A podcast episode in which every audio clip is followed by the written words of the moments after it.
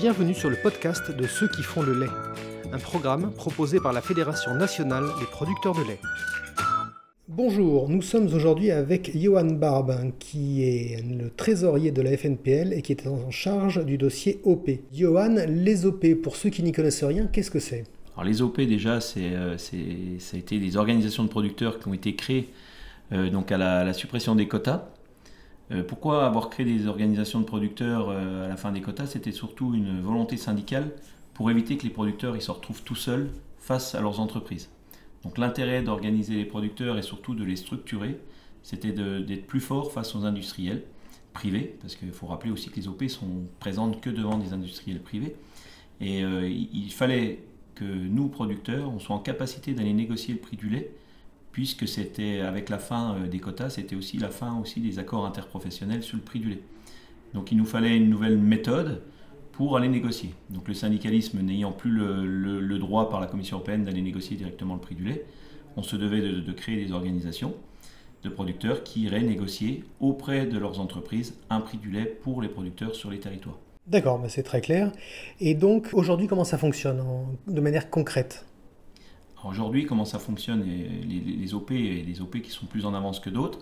On a eu des OP qui sont très en avance puisque les entreprises veulent travailler avec les OP et sont entre guillemets avant-gardistes et proposent des choses et notamment une meilleure rémunération des producteurs euh, grâce à des accords de prix qui sont assez intéressants avec des cahiers des charges qui correspondent à la volonté de l'entreprise sur le marketing, sur plein de choses, sur des attentes sociétales certes, mais quand il y a une rémunération, c'est accepté par les producteurs et là on peut dire que les OP elles, euh, elles ont réussi leur pari.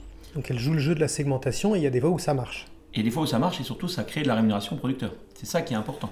Parce qu'aujourd'hui, on est toujours dans le même, euh, dans le même combat syndical, c'est de, de trouver une meilleure rémunération de tous nos producteurs de lait, quels qu'ils soient au niveau national. On n'a pas à faire de différence entre les entreprises.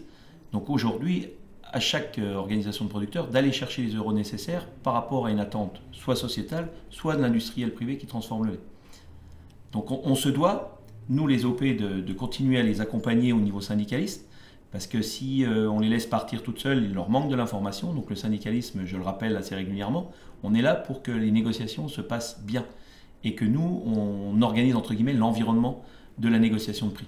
Les OP n'ont pas le pouvoir euh, de manifester comme nous, syndicalistes, on peut le faire.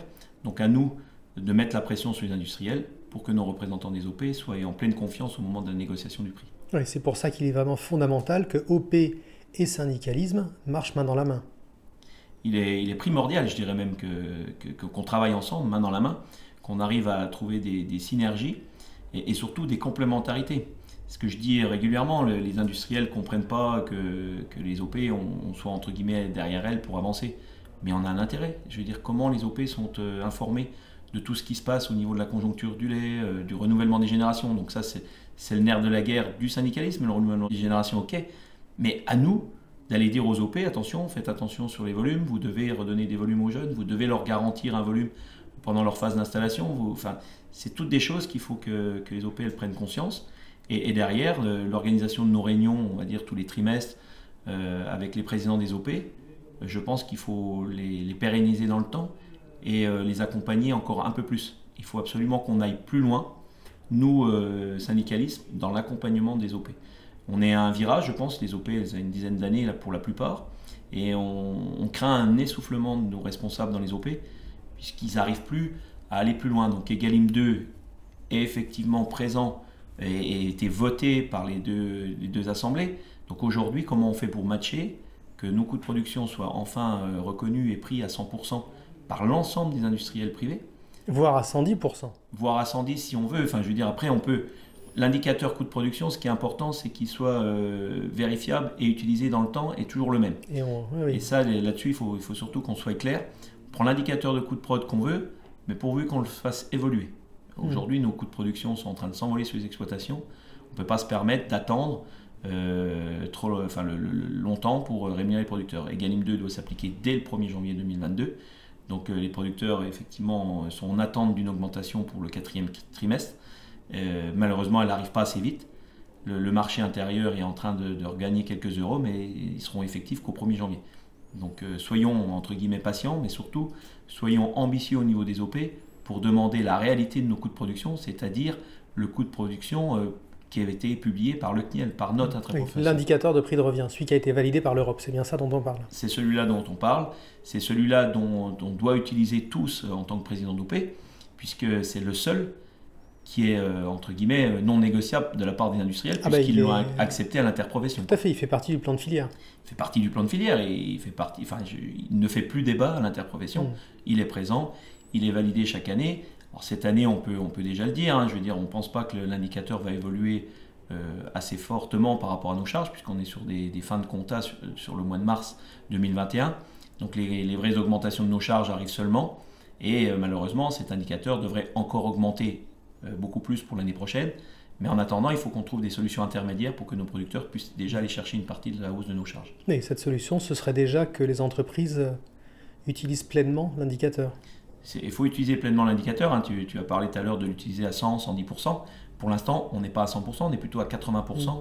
d'utilisation. Donc déjà, si on fait le pas de 80 à 100, on va déjà faire une augmentation pour nos producteurs immédiatement. Et si on va à 110, on aura anticipé une hausse qui, qui serait effectif que l'année prochaine, mais qui permettra aux producteurs de passer. Là, on ne parle pas de hausse, on parle de rattrapage en fait. Hein. Que oui, le soit bien clair. C'est pas une hausse, c'est juste une, un juste rattrapage. C'est un, un, juste rattrapage par rapport à, une anticipation de l'indicateur qui, qui, sera en forte hausse l'année prochaine. Structurellement, OP, j'ai cru comprendre qu'il y avait différents types d'OP. OP commercial, OP classique. Alors la, particularité de la France, euh, et, c'était une demande forte du syndicalisme à l'époque, c'était de créer des OP dites non commerciales. C'est-à-dire qu'il n'y a pas le transfert de propriété euh, du lait. le lait appartient toujours à nos industriels privés et euh, les, OP sont juste responsables d'aller négocier le prix du lait. Donc elles n'ont pas directement la main sur les volumes. la seule chose qu'elles peuvent travailler avec l'accord de l'entreprise, c'est une gestion des volumes, c'est-à-dire la redistribution des volumes, comme je l'ai dit tout à l'heure sur l'installation sur euh, des, allocations provisoires de fin de campagne, toutes des choses comme ça. Il y a des gestions globales euh, de volume. Mais euh, l'OP ne peut pas récupérer le lait d'un des producteurs et le donner à un autre sans l'accord de l'entreprise. Donc c'est quand même toujours les entreprises qui restent, qui restent maîtres de leur volume. Et en revanche, on a des OP dites commerciales avec transfert de propriété, comme les coopératives, c'est-à-dire que là le volume appartient à l'OP et l'OP est libre, via son conseil d'administration, de le redistribuer aux producteurs qu'elle le souhaite en fonction des demandes individuelles, en fonction des, volumes de développement pour les producteurs qui voudraient euh, évoluer euh, soit, soit de l'installation, soit du regroupement d'exploitation. Et, aussi, ces, ces OP-là auraient la capacité de créer une mobilité des producteurs, puisqu'elles pourraient aller chercher des producteurs lambda de droite et de gauche, les ramener dans leur giron et leur vendre le lait à des entreprises euh, qui, qui, pourraient être classiques. Et en plus, on peut même imaginer des OP dites transversales, c'est-à-dire des OP qui vendent à plusieurs entreprises. Ça mettrait un petit peu de fluidité, de dynamisme dans la filière, non? Je, pense qu'on créerait une vraie dynamique parce que les producteurs pourraient enfin, entre guillemets, choisir pas leur industriel au niveau de la transformation, mais leur OP qui les défendent au mieux. Et ça permettrait aussi une meilleure organisation des OP, puisque certaines OP pourraient vite se regrouper euh, en OP commerciales et transversales pour avoir une, force un peu plus importante. C'est quand même plus simple d'avoir une discussion euh, des fois avec trois industriels différents euh, à la fin de chaque trimestre pour essayer de négocier au mieux le trimestre d'après.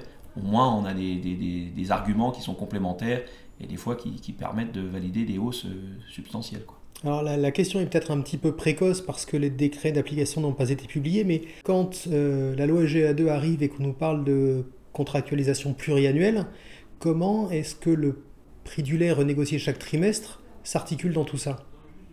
Alors l'intérêt aussi quand même des Galim 2, c'est qu'on évite d'aller à la négo tous les trimestres. Il faut absolument qu'on ait des formules de prix qui soient claires, qui intègre pleinement nos coûts de production. Et une fois qu'on a une formule de prix qui glisse avec des indicateurs qui sont validés par l'OP et par l'industrie en question, on se voit tous les trimestres pour valider la formule.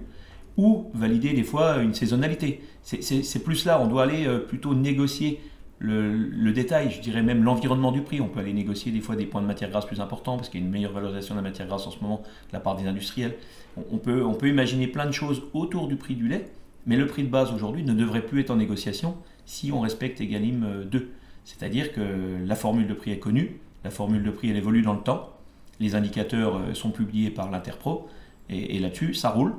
Par contre, on peut aller chercher quelques primes supplémentaires, euh, on, peut, imaginer aussi la gestion du froid, on, peut imaginer plein de choses au sein de l'OP, et là pour ça, il faut qu'on redynamise les OP pour que les présidents et le conseil d'administration se sentent pleinement investis et aient envie d'aller créer euh, des, petites primes à côté du prix de base. Oui, sachant que le prix de base, c'est le mix produit de l'entreprise, ce sont les indicateurs, donc c'est mathématique. tout le monde l'applique et c'est ce que souhaite la loi. Point. Et le reste, c'est le travail de l'OP. Le reste, c'est effectivement un travail d'OP. C'est effectivement aussi à nous, euh, FNPL, via les, idées de chaque OP, de, pouvoir les remettre sur la table, via nos réunions avec les OP. Hein. je veux dire, quand il y en a une qui réussit, il faut surtout qu'on s'en imprègne et qu'on essaye de la multiplier au niveau de, toutes les autres OP. Mmh. On essaye aussi de travailler avec des OP, euh, parce qu'on est, on est multi, enfin, multi-industriel privé. Donc aujourd'hui, il faut peut-être qu'on travaille un peu plus avec des OP dans la verticalité, c'est-à-dire réunir les OP qui livrent à la même entreprise pendant quelques heures en visio. Ça, c'est la, technologie aujourd'hui nous permet. Et on doit se, causer entre nous pour la même entreprise et en même temps pouvoir avoir un esprit un peu plus large lors des réunions où c'est qu'on rencontre toutes mmh. les OP. Très bien. Écoute, Johan, je te remercie pour ces précisions sur le monde merveilleux des OP. J'espère que tout à chacun en aura compris un petit peu plus. A très bientôt sur le podcast de ceux qui font le lait.